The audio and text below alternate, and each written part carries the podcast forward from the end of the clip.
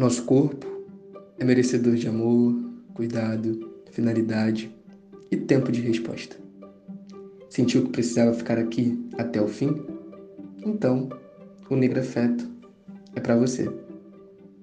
Prazer, eu sou Cleide Santana, jornalista e roteirista, e dedico esse podcast para pessoas negras, em especial para as que estão florescendo em si. Vamos lá?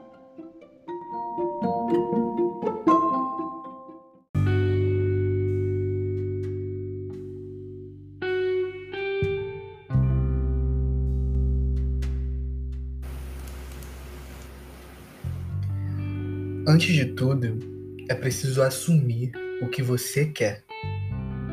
A sua vontade importa e ela não pode ser usada como balança que mede a perda de algo ou alguém. Eu sempre coloquei as minhas emoções debaixo do tapete. Sempre fui deixando de lado o que me afeta. E quando recebemos o mínimo, acostumamos com ele. Só estou expondo essa fragilidade aqui, pois tenho aprendido na terapia a tornar importante todo e qualquer movimento que me afeta. Falar, evidenciar e deixar nítido para o outro que algo me incomodou. Tem sido uma tarefa árdua e muito necessária. A gente acha muitas das vezes que o outro vai entender os nossos sinais. E, infelizmente, não vai não. Mas eu entendo você. As várias repreensões que o meu corpo foi acumulando ao longo da vida me formaram num homem com suas muitas reservas o que me contaram só agora é que para enfrentar essa fase 2 do jogo, é fundamental desbloquear e assumir as nossas emoções. De peito aberto, sem medo do julgamento. Afinal, a jornada é sua. Você movimenta o seu ciclo completo de existência. Olha, vou te confessar que é um ato de muita coragem fazer isso. E eu não consegui fazer na minha última relação afetiva sexual, cerca de dois anos atrás. Eu recebi o um mínimo e me contentava com o mínimo. Tinha medo da perda. E olha que loucura, eu perdi. Num dia difícil de trabalho, a perda veio em forma de mensagem de texto, lá de Recife, aqui para o Rio, que em resumo dizia algo em torno de: Você está ficando doido, está confundindo tudo. Eu não quero namorar com você. Eu não estou pronto para um relacionamento agora.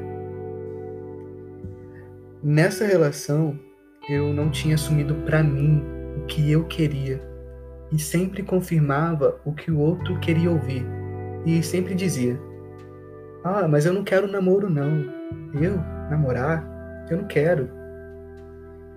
Bom, ele retorna pro Rio e desde essa mensagem nunca mais nos vimos. Mais uma vez, sem o direito ao fim de um ciclo. Sim, ele começou a namorar logo em seguida. Eu acho que ele queria mesmo era um rapaz de pele mais clara que a minha. E isso ficou muito evidente com as fotos das viagens postadas na rede. Mas a reflexão aqui não se dá a partir disso. É, ela nasce, na verdade, do fato da gente assumir o que a gente quer. Eu quero.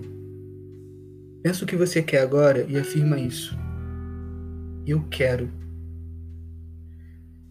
Naquela ocasião, todas as minhas ações giravam em torno de um relacionamento fechado. Eu só tinha vontade de ficar com uma pessoa, de sair com ela, de passar horas falando sobre amenidade. Eu queria um namoro. E só que eu preferi sucumbir essa vontade com medo da perda. É amargo e, apesar dos bloqueios que essa relação deixou em mim, eu aprendi muito com o término dela. E tenho a cada passo afirmado o que eu quero. Eu fiz isso hoje no mesma feira.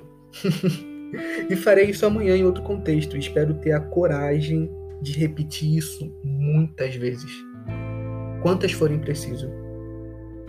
Porque é melhor sofrer com a verdade posta, escancarada, ali, na nossa frente, é aquilo do que ficar tomando doses diárias de algo que te faz mal, que não te floresce.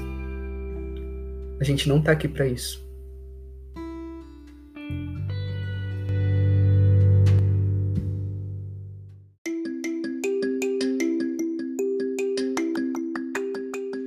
Para apoiar esse podcast é bem simples, basta você compartilhar em suas redes sociais e me seguir lá no Instagram, arroba Clayton Santana.